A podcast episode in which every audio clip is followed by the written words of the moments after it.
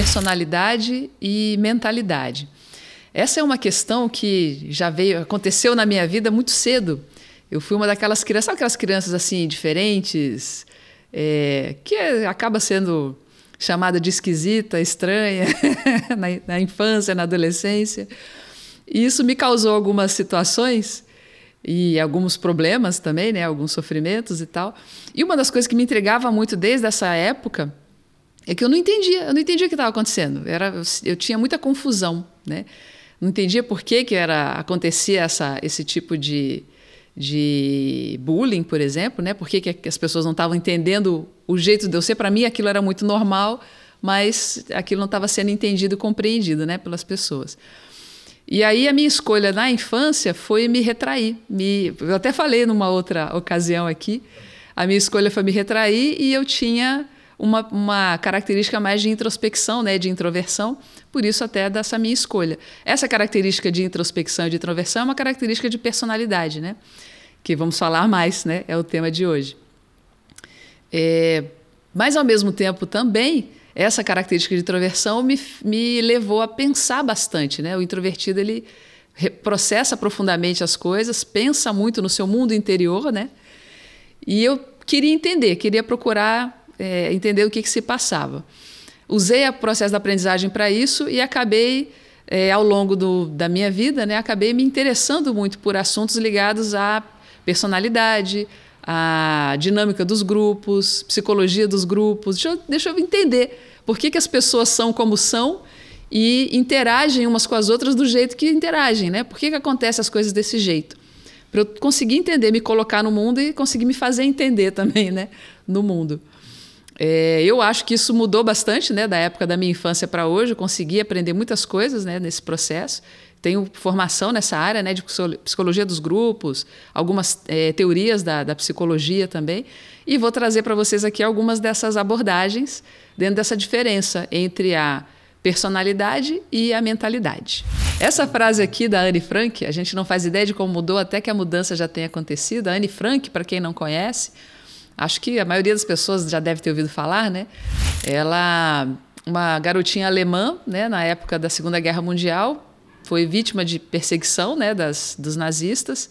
A família dela se escondeu na, em Amsterdã, na, na Holanda, ficou escondida muito tempo, né, vivendo, conseguindo evitar, né, a captura e tudo mais. E nesse período que ela esteve escondida lá, sendo é, ocultada, né, por uma, por várias, por dentro de uma empresa, inclusive, pelos funcionários dessa, dessa empresa. É, ela escreveu um diário. Ela é uma adolescente, né? E ela escreveu um diário sobre o que ela estava vivendo. Imagina, né? Uma adolescente vivendo mil e uma situações da, próprias da idade, inclusive, e ao mesmo tempo numa situação tão difícil, né? Da guerra, sendo é, vítima de preconceito, de perseguição e da iminência da morte mesmo, né? O que acabou acontecendo? Eles foram capturados e ela foi parar, né? Em algum não se sabe exatamente, né? Foi parar em algum campo de concentração, não se tem muito ideia do que, aconteceu com, com ela depois. Depois se encontrou o diário dela, o pai dela foi o único sobrevivente na família e publicou o diário. E tem várias reflexões lá, e uma dessas, dessas reflexões dela é essa, né? A gente não faz ideia de como mudou até que a mudança já tenha acontecido. Acho que se você pensar, e cada um de vocês, né?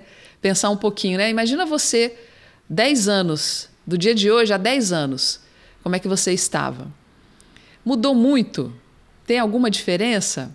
Talvez não tenha mudado muito, então vamos, vamos botar mais tempo aí, há 20 anos. Como é que você estava? Mudou alguma coisa? E às vezes aquele ponto de mudança, se você, você se olha hoje, se olha há 20 anos, mudou bastante. Mas em que momento exatamente aconteceu essa virada de quem você é hoje e quem você era há 20 anos? É difícil de você estabelecer esse lugar, né? Esse ponto onde aconteceu essa virada, essa mudança. Em geral, a gente vai somando coisas, né? Somando alterações, somando hábitos, somando dif é, diferenças. E quando você vê, você vira uma outra coisa, uma outra pessoa. Algumas coisas permanecem. Em geral, que coisas que permanecem mais são a sua personalidade, alguns traços mais profundos, mais arraigados da sua personalidade. E algumas, alguns aspectos da sua mentalidade são aquelas coisas que mudaram mais, em geral.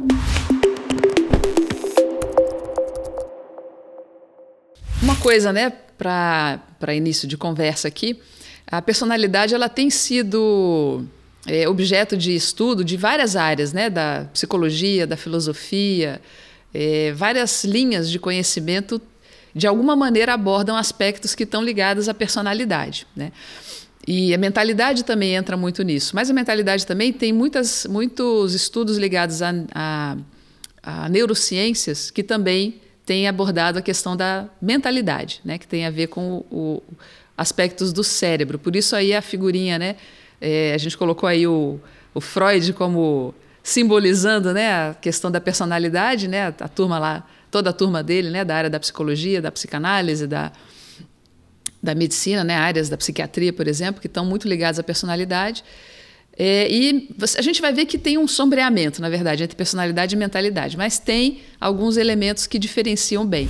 E a mentalidade está muito ligada a, a, elementos do funcionamento do cérebro, como o cérebro funciona, alguns aspectos de, de que, inclusive, são mais fáceis de mexer, justamente porque é, não estão tão conectados a traços de personalidade. Então vamos entender um pouquinho mais. Né? Eu vou começar falando mais de personalidade para a gente se, se situar.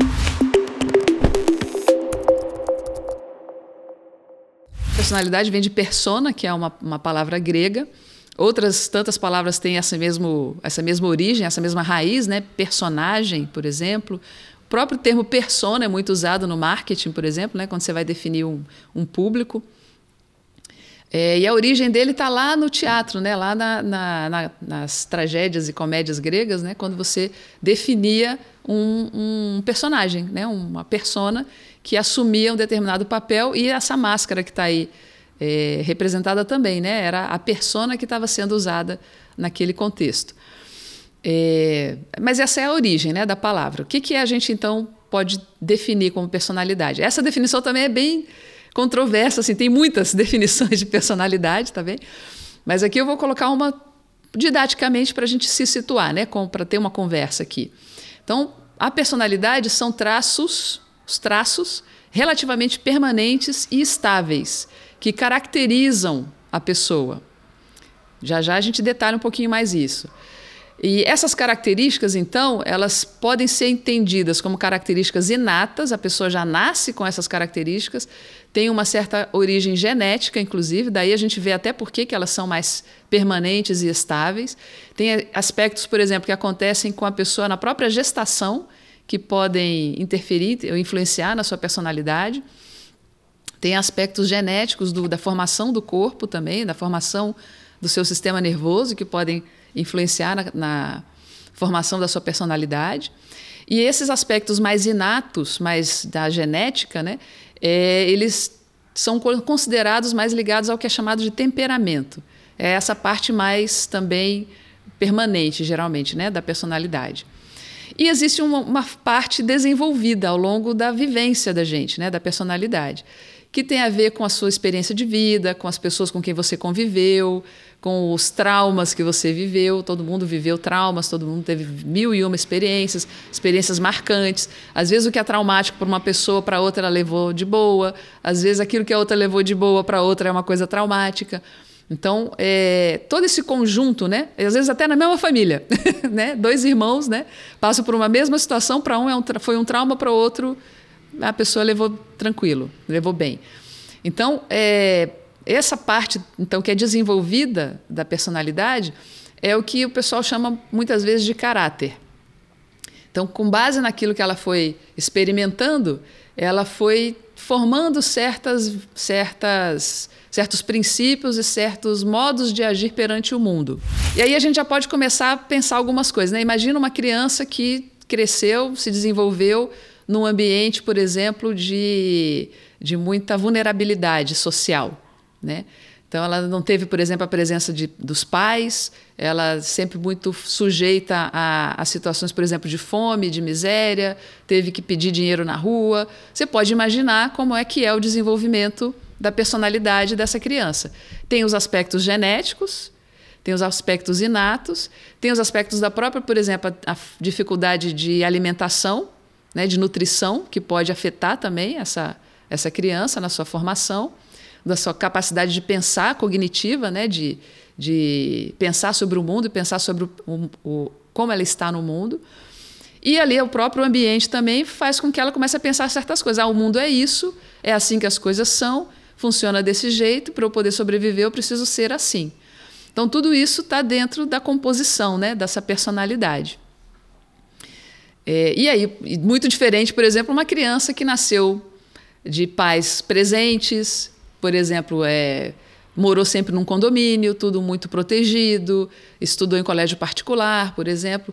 Então, são, são situações. Teve, por exemplo, acesso a livros desde a infância, teve acesso à cultura desde a infância, pôde viajar desde a infância. É outro tipo de experiência, outro tipo de contexto que também influencia a personalidade dessa criança e também influencia a sua a manifestação né, da sua da sua, da sua vida, né? a sua personalidade. Agora, olha que interessante, né? só para fechar um pouquinho essa, essa, esse contraste. Vamos voltar aí, por exemplo, da introversão. Né? Introversão é um traço, é uma característica possível de personalidade. Uma criança é, vulnerável, né, que teve num ambiente vulnerável, uma criança que veio de um ambiente protegido e cresceu é, com, com muitos privilégios, as duas podem ser introvertidas. Mas isso se manifesta de modos diferentes, ou a composição disso aconteceu de modos diferentes. A constituição das crenças e valores faz parte do contexto né, social que acabam fazendo com que a pessoa chegue a certas conclusões sobre o mundo e ela chega a essas conclusões em função da sua, do seu caráter. Né? É, é diferente, por exemplo, olha, uma pessoa pode passar por uma experiência né, muito difícil, muito dura, e pensar assim: ah, eu tenho que dar um jeito de sobreviver aqui e vou fazer isso a qualquer custo. Essa pode ser a conclusão que ela chega. Isso, o traço dela, a característica dela, se manifesta assim: ó, eu preciso me sobressair de qualquer maneira, a qualquer custo. Ou aquela lei de Gerson, né, o gersismo. Eu vou tirar proveito, vou levar vantagem em tudo. Essa é uma forma dela manifestar o caráter dela, diante de um certo estímulo do ambiente. Mas ela pode ter outra, né? Ela pode ver aquilo, ver aquela situação e falar assim: não, mesmo diante dessas circunstâncias, tem uma linha, tem um limite, daqui eu não passo. Eu não vou tirar proveito disso a qualquer custo, eu vou só até aqui, até aqui, ok, mais do que isso não. Isso também, eh, tá, estamos falando aí de uma característica de personalidade, de novo. Então, um quer tirar proveito de. e dane-se os outros, né, a qualquer custo eu faço, eu quero me, me sair bem, quero levar vantagem. E o outro fala: não, não quero levar vantagem, eu quero me sair bem sim, mas eu quero que todos também se saiam bem. Então, são características da personalidade, aí no caso, é, é, desenvolvidas né, pelo, pelo ambiente, pelas conclusões que ela tirou dali do contexto.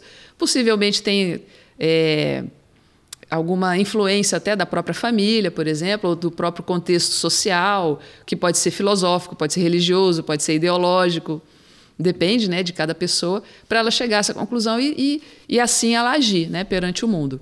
No ambiente corporativo, como a gente já chega lá adulto, a gente já chega com a personalidade formada. Porque a nossa personalidade ela, é, ela vai sendo formada ao longo né, da nossa, do nosso desenvolvimento, mas ali pela adolescência, né, no finalzinho da adolescência, ali na, na, na juventude, a gente já está com ela mais ou menos consolidada. Então, a, a, criança é uma coisa, né? A criança pode ter, ainda está formando, ainda está chegando às suas conclusões, ainda está tendo algumas influências dessa área do é, essa parte do que é desenvolvido, né? Não do que é inato. Embora quem é pai e mãe, ou que acompanha a criança pequenininha, percebe essa diferença já na infância, né? Já tem a criança que desde de nascida, de nascimento, você vê diferença. Até com gêmeos, né? Um é mais quietinho, mais tranquilo, o outro é mais agitado, mais e não é porque é menino ou menina, isso é invariável, não é isso, não é essa a questão. Então, qualquer pessoa que convive com crianças percebe que tem certas características que não é tanto ainda do ambiente, porque o ambiente ainda não teve tempo de, de influenciar. É dela mesma, ela trouxe ali na, na, na, genética. Há quem diga que tem até outras influências que não é só da genética, mas também de outras origens, né? também da, na, de antes né? da, do nascimento da criança. Então tem aspectos que já a pessoa já carrega e por isso mesmo ela já vê diferença a partir das experiências dela, junta com o que ela traz inato e vem uma, uma reação, né, ou uma conclusão diferente daquele conjunto. Quando a gente chega na empresa, nós já estamos com a nossa personalidade mais formada, já existe uma, um, um arcabouço ali, né, uma estrutura presente. Então, dependendo da, da, do estímulo que acontece, tem pessoas que vão reagir de maneira diferente em função também da diferença de personalidade. A empresa, né, o contexto empresarial, o contexto corporativo, pode fazer aparecer coisas diferentes, coisas novas né, na personalidade? Provavelmente, o que aparecer é algo que já estava lá, só não estava se manifestando, não, não estava tendo tanta, tanto espaço de manifestação. Mas o ambiente permitiu, o ambiente criou um, uma situação que, que trouxe né, aquilo à tona. Tanto para bem quanto para mal. Né? As duas coisas podem acontecer. Certos estímulos que são fora do, do convencional corporativo, que geralmente esse convencional corporativo ele é do, da racionalidade, né? da razão, do pensamento, do raciocínio lógico, da, dos padrões. Então, tudo isso é, estimula uma, uma, uma linha de manifestação nossa, né? que é mais dessa racionalidade e muitas vezes também mais do lado que a gente acaba reprimindo né? algumas, algumas, uh, alguns pontos né? da nossa realidade por, uh, a partir daí. É como se a gente não se sentisse com permissão de, de demonstrar certas áreas da nossa vida nesse tipo de contexto. Quando se tem, se faz um estímulo mais é, artístico, mais é, que é, vem por um outro caminho, né? Não um caminho racional, mas um caminho mais emocional, mais da memória, por exemplo. Você consegue fazer aflorar coisas. A própria pessoa às vezes se surpreende, né? Que ela consegue tomar contato com coisas que às vezes ela mesma já não estava se permitindo fazer há muito tempo, né? Porque infelizmente, né? A gente às vezes quando reprime em um lugar, a gente leva essa repressão para todos os outros também, né? E aí fica um ser humano desintegrado, né? Ele fica, fica dissociado da sua realidade, leva um tempo para tomar contato, né? Com algumas emoções, com algumas características suas que estão lá, só que estão adormecidas, amortecidas. E, e, e, elas acabam achando um outro jeito de aparecer, né? Que aí são as chamadas doenças psicossomáticas, muitas vezes. Quando você reprime tanto certos aspectos teus que você precisaria ter, dar vazão, experimentar e tomar contato. E aquilo vem a partir de uma doença física, por exemplo. A pessoa começa a ter é, é, estresse, começa a ter ah, problemas de estômago, por exemplo, né? gastrite, esofagite, dor de cabeça. E às vezes vai até mais extremos mesmo, né? Da fibromialgia, da depressão, das, das crises, dos transtornos de ansiedade, que é uma coisa que tem acontecido muito, né? A gente tem dificuldade de tomar contato com isso tudo, que são aspectos da nossa realidade, é, em função das repressões que existem em certas situações, e acaba isso vindo, porque a gente é, é, a gente é uma coisa só, nós somos inteiros. Quando a gente tenta segurar alguma coisa, isso que você está tentando segurar, na verdade, vai, ter, vai escapulir por algum outro canto. e assim acaba aparecendo. Então, ter esses momentos né, de, de tomar contato, de liberdade, de de contato com as artes, por exemplo, ajuda bastante, sim. É, precisa lembrar também né, que é, é, importante a gente também tomar contato com aquilo que também não está bom, né? Até para você poder fazer o processo de aprendizagem para ajustar a, é, e criar estratégias né, para lidar com ele, com, com tudo isso. Uma coisa assim que, que eu acho que é interessante da gente pensar no ambiente corporativo é muito é, estimular desse lado racional, o lado dos processos, o lado dos padrões, o lado da, da, da produtividade, do resultado. Tudo isso está ligado ao racional e a um, um, a um timing né, das coisas acontecerem num, num dado tempo, da forma como se espera, conforme planejado e tudo mais. É, esse é um lado, essa é uma forma da gente funcionar, sim, sem dúvida. Mas tem uma outra questão que é o do fluxo, um fluxo mais é, que você sente como as coisas estão fluindo e navega nesse fluxo, que é diferente do processo definido que você tem que seguir naquele tempo, naquele prazo, naquela, naquela tocada, naquele padrão.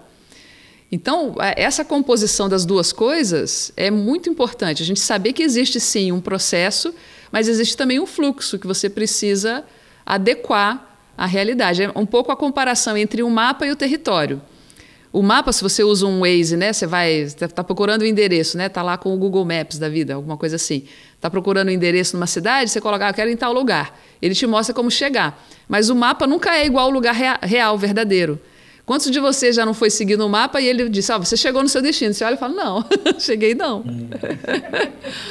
então, o, o o processo, né, essa, esse, essa questão do. A comparação seria essa, né? O processo é como o mapa. Ele te diz o que, quais os caminhos, quais são os pontos de contato, quais as placas que você vai passar, quantos quilômetros tem, o que, que, vai, que, que vai acontecer, a trajetória, o tempo que leva, tudo isso ele vai te dizer.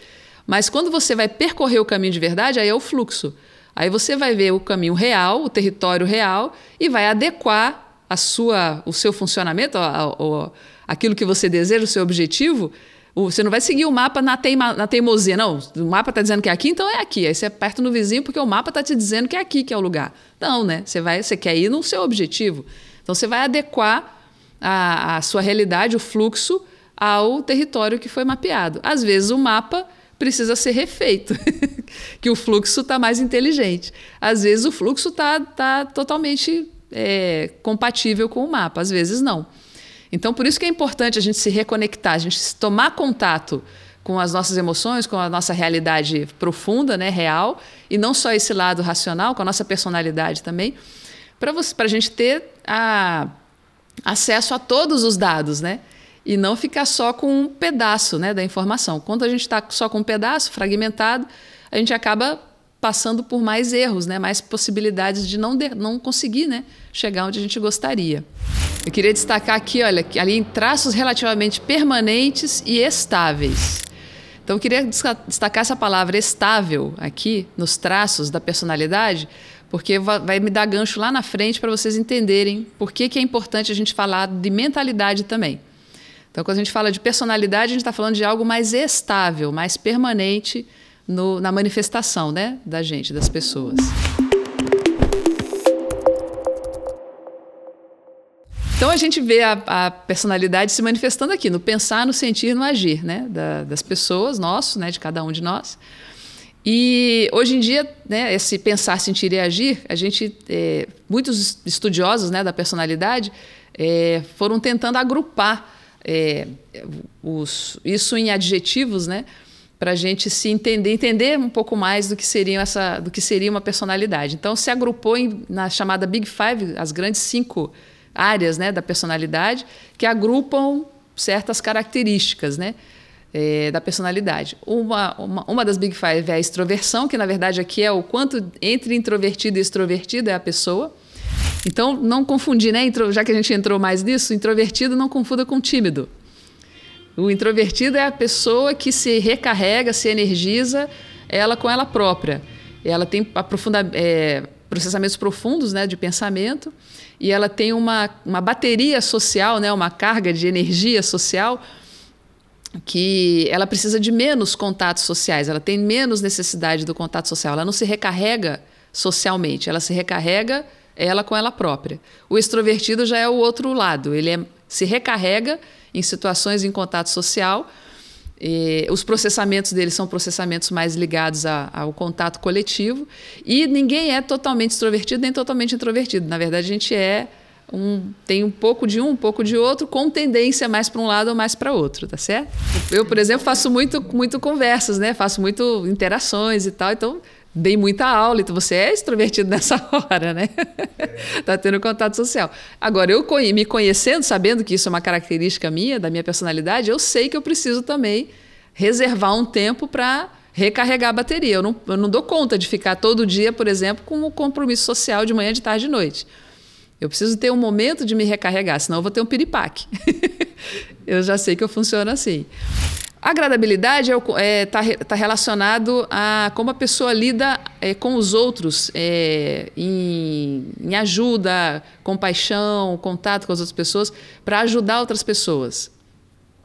A conscienciosidade é, ela está ligada ao nível de, de atenção que a pessoa tem é, em relação ao mundo, né? em relação ao que cerca, o que, o que a cerca. O neuroticismo está ligado à, à, à saúde algumas questões de saúde mental mesmo, assim, sabe?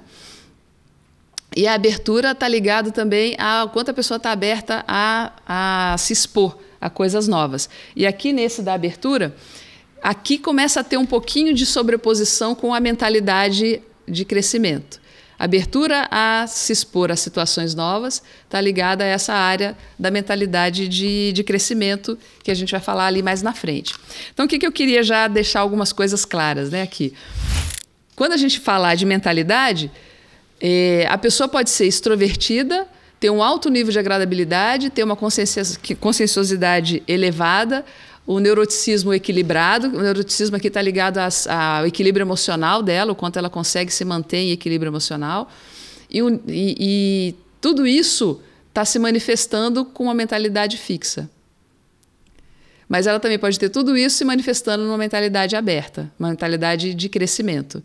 Então aí começa a ter as diferenças entre personalidade e mentalidade. Você tem o seu jeito de ser, os seus traços pessoais, as suas próprias características, e tudo isso pode estar se manifestando de maneira cristalizada e fixa.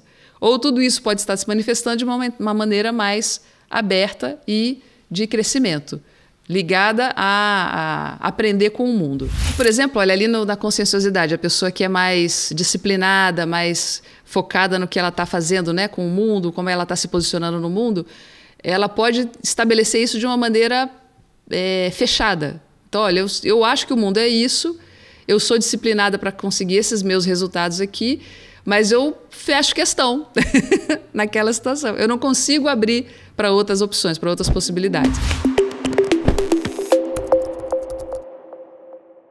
Então aqui a gente está já começando a juntar personalidade com mentalidade. E aí eu queria, já a gente já passa para o próximo, que aí é falando dos testes, né? E aqui é, é, é, o momento. Personalidade é uma coisa muito importante, vocês viram até agora, né? Como é essencial a gente saber. Existem muitos testes para você entender um pouco mais e conhecer da sua personalidade. E isso pode ser feito tanto em ambiente acadêmico, né? Ambiente didático, como em ambiente terapêutico. Você pode ter acesso, né? A, a a conhecer a sua própria personalidade. É, e é, são muito interessantes, tem muitas coisas muito interessantes né, nessa área. Eu gosto muito de vários. Por exemplo, o MBTI, que é o Myers-Briggs Type Indicator, você vê, por exemplo, quão introvertido e extrovertido você é. é. E tem vários outros, né? Tem alguns famosos né, também aí no mercado e tal, que é muito usado em ambiente corporativo. É, aí eu coloquei uma, uma questão que é importante a gente levar em conta a seguinte. Esses testes eles trazem algumas coisas que são interessantes, né? o bom uso que está ali do, dos, desses, desses testes de personalidade. Eles definem tipos, então te ajuda a, a se, se localizar. Então, didaticamente, é, acaba ajudando a pessoa a, se, a entender um pouco mais dela, né? E aí, para isso, acaba definindo tipos. Ó, você é tipo A, é tipo B, você é mais introvertido, é mais extrovertido, é mais assim, é mais assado. No MBTI, por exemplo, você é INTJ, você é INTE, é INT, é? INFJ, é, sei lá, tem sopa de letrinhas, né? Tem vários tipos possíveis, né? É no diz que você é mais dominante, mais influente, mais aquilo. Então, tem várias tipificações que tem um fim didático e que é muito importante também para a pessoa conseguir entender o que, que acontece com ela. É aquela questão de tomar contato com a realidade dela. Muitas vezes é difícil. Você perguntar ah, qual é a sua personalidade, é difícil a pessoa responder, né? Muitas vezes. Se brincar, ela, ela apela para o signo, né? Ah, eu sou virginiana. que não é nada, não é personalidade exatamente. Mas o, o signo também está ligado a arquétipos, né? Então, muitos testes de personalidade também definem arquétipos, que são personas, são máscaras, são, são modos de, de, de é, agrupar certas características num, numa definição que ajuda as pessoas a se aproximarem daquilo. Até aí tudo bem, esse lado, esse efeito, né, eu me aproximar dessa, dessa caracterização para eu poder entender um pouco mais como eu sou, tem um efeito didático que é legal, que é bacana, dela entender um pouquinho mais dela mesma. Começa a se tornar um problema quando? Aí é o mau uso. Quando a pessoa se identifica com aquilo e passa a dizer assim: ah, sabe o que, que é? Isso não é para mim porque eu sou introvertida. Não. Para lá. Vira uma muleta, vira um, uma justificativa para daí eu não me, é, não, não me entender mais, ou não buscar estratégias para lidar com essa, com essa característica. Acontece as estigmatizações também, que é o quê? Quando a gente pega no pé de uma pessoa por causa de um perfil que ela tem. Ah, não, fulano não. Fulano é o seguinte, ele é, é, é a pessoa lá muito... Deixa eu ver aqui, vou pegar signo pra, pra, só para para ficar mais engraçado. Não, a pessoa é muito cabeça dura, é, é capricorniano, cabeça dura, teimoso, não adianta insistir, não, não vai dar em nada. Então, estigmatizando a pessoa, né? Tá, tá, tá é, colocando ela no lugar, rotulando né? essa pessoa e acaba ela também né, tendo menos oportunidades, se desenvolvendo menos, porque está ali sendo estigmatizada em alguma situação. E o outro aspecto também é o viés da confirmação, que a pessoa começa, ela fala assim, ah, eu sou introvertido. Introvertido como é que é? Tem certas, essas características aqui. Aí a pessoa, toda vez que acontece alguma coisa, ela fala: tá vendo? Isso aconteceu porque eu sou introvertida.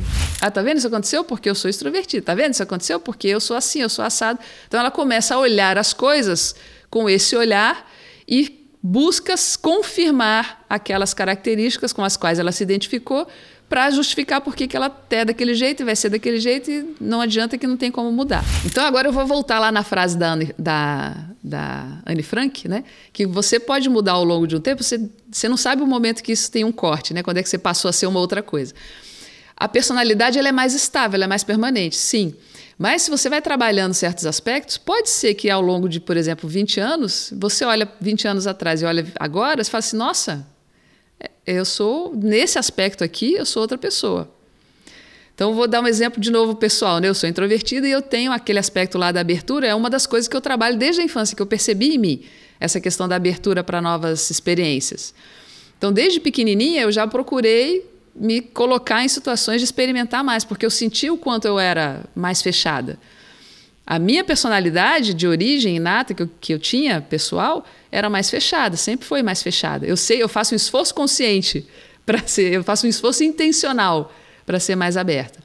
Se eu olho como eu era na infância e na adolescência e como eu sou hoje, eu vejo uma diferença muito grande. Eu até uma vez eu falei, né? Eu sou introvertida e o pessoal brinca, quando, dá risada quando eu digo isso às vezes, que não acha que eu sou. Mas eu sou, eu sei que eu sou, eu sei qual é a minha característica interna. Mas a minha expressão já está tão diferente que eu não sou introvertido, talvez não seja tão lá do início da, da introversão, já esteja mais perto daquela do meio do caminho. Eu já tenho mais elementos da extroversão junto, entende? No caso específico da introversão, é, o ambiente tem muita influência também, o quanto a pessoa se sente acolhida, né? Ali naquele, naquele contexto, né? E, mas o extrovertido também tem uma, uma reação, né? Em, em, em contextos que não são tão acolhedores, só que são diferentes, né? A estratégia do introvertido é, é se recolher. A estratégia do extrovertido é partir para o contato. Então só são estratégias diferentes, mas a, a, sensação assim emocional de impacto pelo, por não existir o acolhimento ainda é, é a mesma. A emoção da não da, de ainda não se sentir pertencente é a mesma. Chegou igual para o introvertido e para o extrovertido. A forma como a, a reação acontece é que é diferente em função da personalidade. Aí um vai, vai tentar primeiro mapear o local, o ambiente, ver quem que é, como é que é, como é que eu me posiciono, como é que a coisa. Ele vai estudar o caso primeiro, e o outro faz esse estudo já se expondo, né? já falando, já conversando. Carimbar né? na, na, na testa da pessoa que ela tem uma, uma, uma dada personalidade. E, e, fazer disso né, uma estigmatização, ou a pessoa usar isso como viés de confirmação e, e, e se identificar de um modo que ela se fixe, esse é o grande nó da questão aí que a gente consegue desfazer quando trabalha a mentalidade. Então, que que é, qual é a diferença então? Né? A gente viu lá que personalidade é um traço característica, muitas vezes inata e desenvolvida principalmente lá no início da formação né, da pessoa. O que, que é mentalidade? A mentalidade é o modelo mental, mindset em inglês, né? ou modelo mental. E o que, que é isso? É o modo único como cada pessoa enxerga e interpreta a realidade. Então, cada um vai ter um jeito de olhar para a realidade. Tem influência da personalidade aqui? Tem. Mas também tem influência de alguns aspectos que são típicos do funcionamento do cérebro. E por isso que é interessante, eu acho, a gente trabalhar a mentalidade, porque algumas coisas são como se fossem uns bugs que o cérebro tem, que a gente tem condição de mapear, e ao mapear, é um pouco mais é, menos complexo né, da gente mexer, porque a gente não está falando da identidade da pessoa, a gente não está falando da sua personalidade, não está falando que eu vou ter. Ah, não, amanhã você tem que deixar de ser introvertida para ser extrovertida. Não é disso que eu estou falando. Eu vou estar falando de uma coisa que dá para mudar porque não é, não é a minha essência, não é quem eu sou, né? não é a minha personalidade.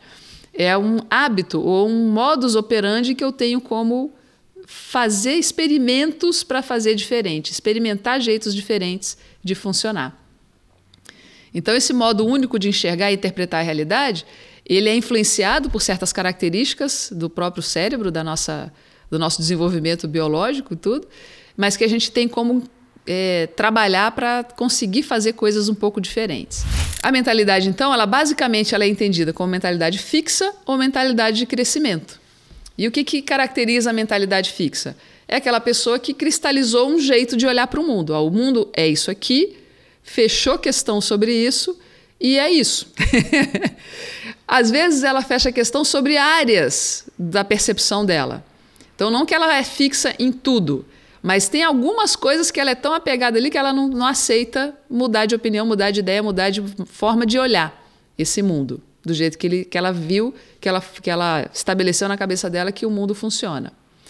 Já a mentalidade de crescimento é um modo de olhar o mundo que é aberto a novas experiências. Aí a gente vê lá a conexão né, com uma das Big Five, que é a abertura é aberto a novas experiências, aberto a situações diferentes, aberto a aprender, a se modificar, a se permitir alterar com as informações novas que ela recebe do ambiente, do mundo.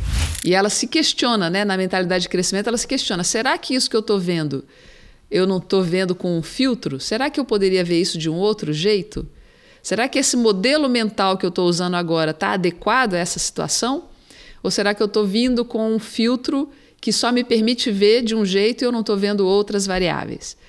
Então, ela se permite essa dúvida e se permite também experimentar outras possibilidades. Então, essa é basicamente a diferença entre mentalidade fixa e a mentalidade de crescimento. Em outros episódios aqui, a gente já conversou sobre isso, né? lá na, no Hackeando a Sua Mentalidade também e no Mentalidade de Crescimento sobre essa mais detalhes, né? Sobre o que é mentalidade fixa, o que é mentalidade de crescimento. Falamos inclusive lá, né, do, da mente a mente social, socializada, a mente autoral e a mente autotransformadora, que é aquela mais da mentalidade de crescimento. E aqui eu faço um contraponto com a realidade. Aí aqui a gente vai vendo algumas coisas importantes do porquê a gente trabalha a mentalidade também. A realidade ela já foi mais estável e linear. Vamos voltar aqui para o contexto corporativo, né? No contexto corporativo, há algum tempo, é, uma pessoa, por exemplo, entrava num, num, num trabalho, num emprego, ela ia entrar ali no, sei lá, no chão de fábrica e se aposentar crescendo na carreira e se aposentar dentro da mesma empresa. 25, 35, 40 anos trabalhando na mesma empresa. Isso era mais ou menos comum há algum tempo. Então existia um cenário estável, uma progressão de carreira estável, um tipo de conhecimento mais ou menos estável que eu precisava ter. Então a pessoa estudava, se formava, por exemplo, tinha uma formação técnica, uma formação é, de segundo, de, de terceiro grau, né, de faculdade, ou até de mestrado, doutorado, enfim tinha uma certa formação e ia aplicar isso na prática e pronto. E, e, tinha o tempo de estudar e o tempo de trabalhar. Alguns de vocês talvez estejam achando estranho essa conversa, mas isso houve, existiu isso. Há gente que ainda gostaria que fosse assim. Que a gente tinha um momento de, de, estudar só, e aí eu parava de estudar e agora eu só trabalho. Eu vou trabalhar a minha vida, vou me aposentar, e aí eu vou, né, não vou precisar mais trabalhar, eu vou só curtir a vida depois de aposentar. Então era um cenário de trabalho, né, de estudo e trabalho mais ou menos estável, mais ou menos previsível e de progressão linear. As coisas mudavam sim, mas mudavam num ritmo é, que se acompanhava com um pouco mais de facilidade, né? que era um ritmo incremental, né? um mais um, mais um, mais um, era uma coisa ia aos passos que a gente dá conta de acompanhar é, passos a pé, mais ou menos, né? Isso foi a realidade há algum tempo atrás. Mentalidade fixa nessa realidade, ok, até funciona. Se a realidade é mais estável e as mudanças são lineares, acontece de um modo, de, um, de uma maneira linear, uma mentalidade fixa adaptada a essa realidade vai funcionar bem. Agora, se for uma mentalidade fixa não adaptada a essa realidade, também não funciona, certo? Então, se é uma mentalidade fixa adaptada a essa realidade, Beleza. Então, ela vai progredir, vai funcionar ali. No entanto, hoje, a realidade não é assim. A realidade é instável, muda bastante, as coisas não são sempre do mesmo jeito. É difícil uma pessoa entrar numa empresa e ficar por ali por muito tempo. Em geral, ela vai mudar de lugar, ela vai mudar de área, vai mudar de função, vai mudar de especialização, vai ter que continuar estudando a vida toda, porque as coisas estão mudando o tempo todo. Então, não há estabilidade, é tudo instável. E as mudanças são exponenciais. Não muda de um para um, muda de um para cem, um para mil. Muda muito de uma hora para outra. Tá aí a pandemia que mostrou que a coisa mudou radicalmente de uma hora para outra. Nessa realidade, a mentalidade de crescimento é mais adequada, porque você está sempre aberto a aprender, a crescer, a entender a realidade de, uma, de um jeito diferente, a ser mais flexível e maleável de acordo com a realidade que você está vivendo, certo? E aqui eu volto na palavra. Lembra que eu falei da palavrinha lá do, da personalidade, que a personalidade é estável, mais estável ao longo do tempo? Então a personalidade está mais ligada a realidades estáveis. É uma realidade mais estável nossa, da pessoa. Nosso, internamente. A gente não muda de personalidade de um dia para o outro. Ainda bem. Na verdade, isso é um transtorno, né? Quando a pessoa tem certas mudanças, né? Muito de uma hora para outra, é um transtorno né? da psicologia. Então, a nossa personalidade ela é mais estável por natureza, porque isso, inclusive, nos dá uma certa confiabilidade, uma certa, um, um, um grau de segurança. É importante você entender, inclusive, a sua personalidade para você ter isso. Você saber como você funciona, como é que é o seu modus operandi na personalidade e estabelecer as suas estratégias quando tem aspectos da personalidade que não estão adequados ao que você deseja, né, ao seu mundo, à sua realidade. Mas é um lado mais estável da própria pessoa, é o que às vezes dá a ela mais se ela tá, é, tem um autoconhecimento, né, tem mais tá, tá mais apropriada disso, isso pode ajudá-la muito. Inclusive, pode ajudá-la muito a lidar com uma realidade instável. Se ela entende bem a própria personalidade e trabalha a mentalidade dela para ser uma mentalidade de crescimento, ela vai estar tá muito bem localizada, muito bem posicionada para lidar com o mundo em constante transformação, caótico, mutante, complexo que a gente vive. Porque ela tem a segurança interna, ela sabe quem ela é, ela sabe como ela funciona, ela estabeleceu as estratégias para lidar com essa com a realidade sendo quem ela é.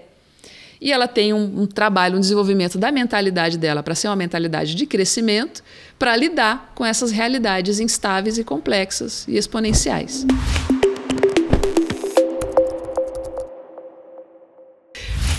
Gente, do mesmo jeito que eu falei lá da, da questão, lá da, quando eu falei da personalidade, falei dos testes psicológicos, falamos de mentalidade, vamos falar aqui do diagnóstico de mentalidade, né?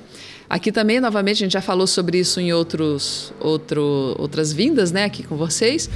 Mas a base do diagnóstico de mentalidade é o, o, são os pilares da mentalidade de crescimento e as crenças limitantes da mentalidade. Os pilares estão aí, né, que é a capacidade de inovar, a capacidade de lidar com o diferente e a capacidade de ter relacionamentos positivos. Esses pilares eles estão fundamentados na nova realidade. Por isso também é interessante a gente falar desse, desse diagnóstico de mentalidade, o, o SML, o Software Mental Assessment, no caso aqui especificamente, porque ele está sendo, ele foi trabalhado e elaborado em cima da realidade atual. Muitos testes psicológicos que estão aí no mercado sendo usados corporativamente, eles foram elaborados num contexto que a realidade era aquela outra, a realidade estável e uma realidade de mudança linear. Então ele caracteriza a personalidade, tudo bem, personalidade é personalidade mesmo, né, é origem em outros tipos de teoria, mas quando aplicados no contexto corporativo, eles ainda estão sendo trazidos como se fosse uma realidade estável e linear, sendo que a realidade agora é outra. Então são testes do, de outra época, de um outro momento, de uma outra economia, de uma outra realidade corporativa, sendo é, aplicados numa realidade diferente. Eles têm validade? Podem ajudar bastante, mas tem que cuidar, porque se é aplicado de um jeito é, inadequado, acaba acontecendo aqueles problemas do mau uso que eu falei antes. O rótulo, o rótulo, o rótulo. a estigmatização. Ah, tá vendo? Você não funciona aqui, mas o problema é você, é, sua, é, sua, é o seu perfil aqui que não está adequado, que não, mas calma que pode não ser. Então, olha lá, você, eu quero um vendedor aqui. Vendedor tem que ser extrovertido e tem que ser um cara assim que chega e, e já domina a situação. Então o dominante e o extrovertido, tá, beleza. Mas e ele tem mentalidade como? Qual é a mentalidade dele? A mentalidade dele é fixa ou a mentalidade de crescimento? Ele consegue ver o cenário mudando e se adaptar ao cenário? Ou ele chega com uma fórmula pronta, um jeito pronto, uma técnica pronta e faz e, e vem com o martelo querendo dar na cabeça de prego? Como é que funciona com essa pessoa? Então é, é preciso fazer uma composição né, entre as duas coisas. Tem utilidade? É importante? Pode ajudar bastante? Pode. Só ter aquele cuidado em relação aos mau usos e complementar, né? E ter a, a a visão também da mentalidade quando você está trabalhando numa realidade instável e é, exponencial, que muda bastante. Então, esses são os pilares em função dessa nova realidade.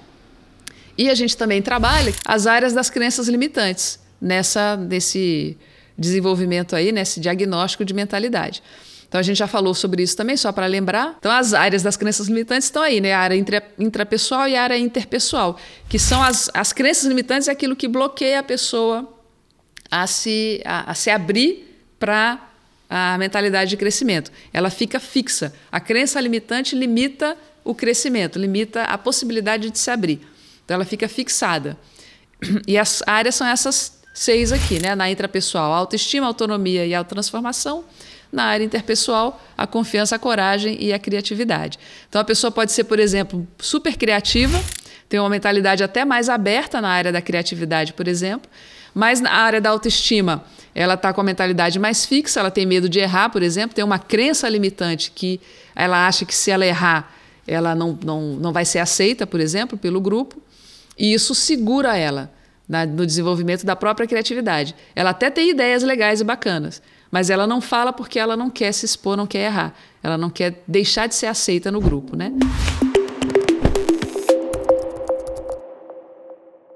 Agora, como é que a gente faz a mudança de mentalidade? A mudança de mentalidade, ela passa por esses três elementos aqui: a superação de vieses, vieses cognitivos, o jeito, um jeito enviesado de ver a coisa, ver a realidade, a formação de novos hábitos e a aprendizagem contínua. É, vieses, por exemplo, eu mencionei um viés aqui lá no comecinho do nosso papo, que é o viés da confirmação. Quando você, por exemplo, né, fala, ah, não, eu sou virginiana, é assim mesmo, eu sou, sou perfeccionista e é assim que funciona. então, tudo que acontece aqui, que reforça essa forma de ver, é um viés. Então, você precisa identificar quais são os seus vieses né, da mentalidade e desfazer. A gente identifica, né, na hora que vai trabalhar a mentalidade, qual é o, a tendência de formação de vieses. E aí deixa eu explicar uma coisa antes que é interessante, que é, por que, que a gente tem essa tendência de formar vieses? Porque o nosso cérebro, não estou falando de personalidade, estou falando de cérebro. O nosso cérebro, ele é um órgão que tem uma das especialidades dele é economizar energia. Então, se ele encontrou um jeito de funcionar e que deu certo uma vez, ele vai repetir esse jeito várias e várias vezes. É o atalho, porque o cérebro é um dos nossos órgãos que mais consome energia. Ele é especializado na adaptação e na economia de energia. Então ele vai estabelecer padrões. Os vieses são padrões que a gente, que a gente determina. Então eu vou, eu vou analisar uma situação, ao invés de eu ter que parar, pensar, gastar energia pensando, eu já sigo o caminho mais rápido que é o do viés. Ah, eu vou pensar daquele mesmo jeito que eu sempre pensei mesmo, vou confirmar o que eu já acreditava, vou fazer do jeito que eu já fazia. Então, vai seguir o caminho do viés cognitivo. Então, mapeia quais são os seus vieses na, no trabalho de mentalidade e faz um trabalho de mudança de hábito para desfazer esse viés. Então, ao invés de seguir aquele, aquele caminhozinho já conhecido, vamos estabelecer um novo caminho, uma nova forma de funcionar. E para isso a gente trabalha a aprendizagem contínua, que isso aí é igual fazer exercício. Se você para, fica tudo mole de novo. Se você para de exercitar sua mentalidade, você vai cair de novo nos seus, nos seus caminhos cognitivos já acostumados, né? aquele caminho de viés, aquele caminho de, de pensamento, de crenças que você já estava acostumado. Então, precisa estar tá exercitando constantemente para você estar tá sempre aprendendo, para estar tá sempre aberta ao crescimento constante. Porque uma vez que você aprendeu uma coisa, gente, a tendência é a gente estabelecer, usar aquilo como um novo patamar de acomodação. Então, para a gente estar tá sempre crescendo, eu preciso de novo desafiar essa, essa, esse patamar. Então, cresce de novo, cresce de novo. vai, se desafia de novo, vai para o próximo, próximo, próxima etapa. E aí vou lembrar de novo também o nosso webinário que a gente falou de zonas de desafio, para você estar tá sempre trabalhando esses desafios constantes, né, para estar tá aprendendo constantemente.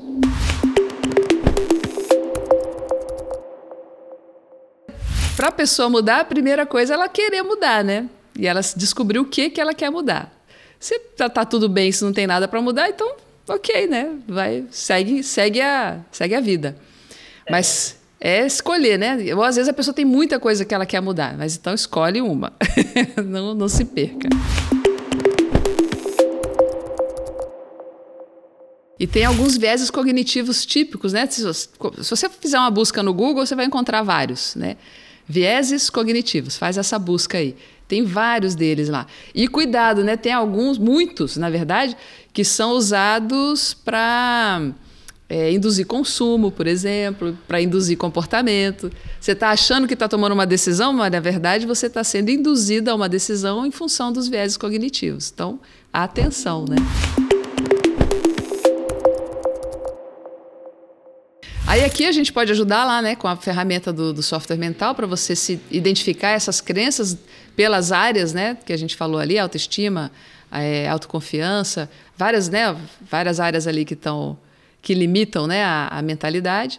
E tem muito material também sobre crenças limitantes que dá para gente dá para vocês pesquisarem se quiser. No caso específico, se você quiser fazer um mapeamento do seu caso, tem como fazer através lá do, do software mental assessment, né? A gente se habitua a fazer certas coisas que alimentam esse caminho cerebral costumeiro. Aí tem aqui o exemplo seguinte, né? Quando a gente é criancinha, tem uma época lá que o papai, a mamãe ou quem cuidou da gente insiste para a gente ficar escovando o dente, não é? para a gente escovar o dente, para tomar banho, para lavar cabelo. São hábitos né, que a gente vai adquirindo. Ninguém nasce com vontade de fazer isso, vontade de escovar dente. Né? Isso não é comum, tá certo?